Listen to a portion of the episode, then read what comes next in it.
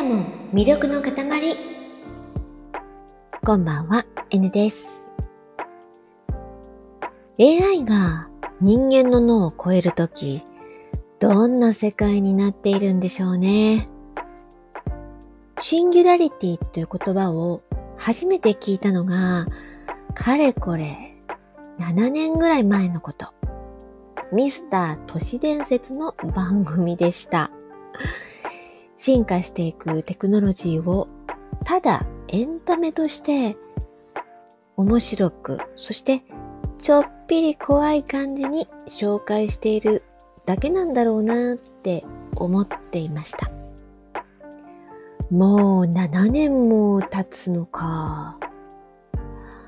その7年の間の一部が新型ウイルス騒動で染まってしまって、あれよという間に、もう2023年の後半ですよ。当初、人間の脳と同じレベルの人工知能が誕生するのは2045年と予測されていたのに、今では2025年もありだっていうね。再来年ですよ。声がひっくり返っちゃった。再来年ですよ。心の準備できてますか？そもそも何を指して準備というのかさえわからない。もうなるがままよって、でーんと構えている方が元気でいられるような気がします。AI がどんな風に私たち人類と関わるようになるんでしょうね。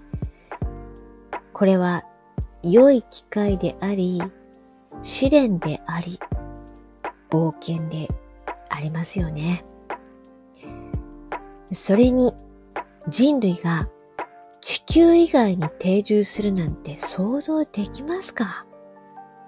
そんな冒険、なんで？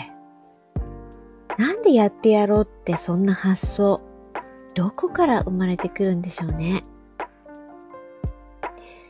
でも、この冒険心がなかったら、いえ、冒険心とまでいかなくても、試してみようっていう知的好奇心がなかったら、人類はここまでやってこなかったって感じがしますよね。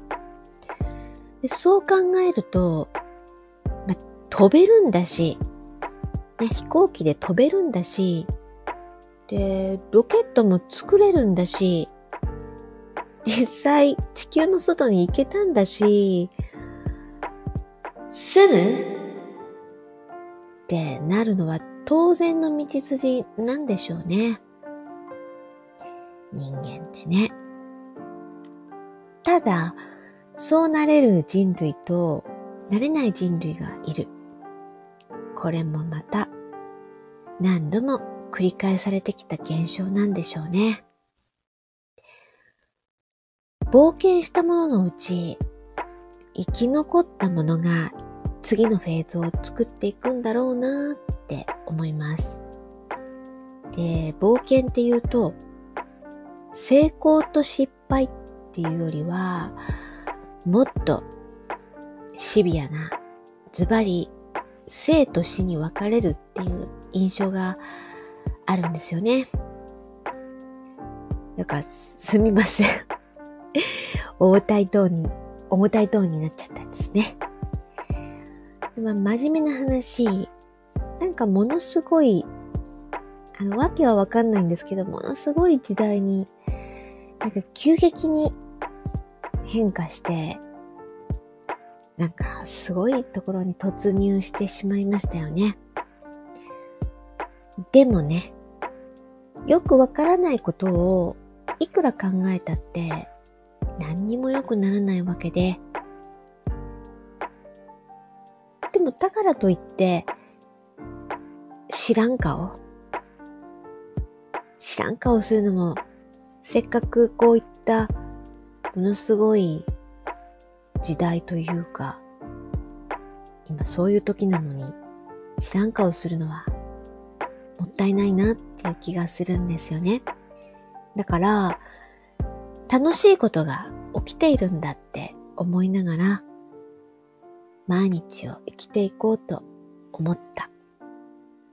ちょっとバカっぽいですけど そう思った夜でした。真夜中の独り言でした。あなたも魅力の塊 N でした。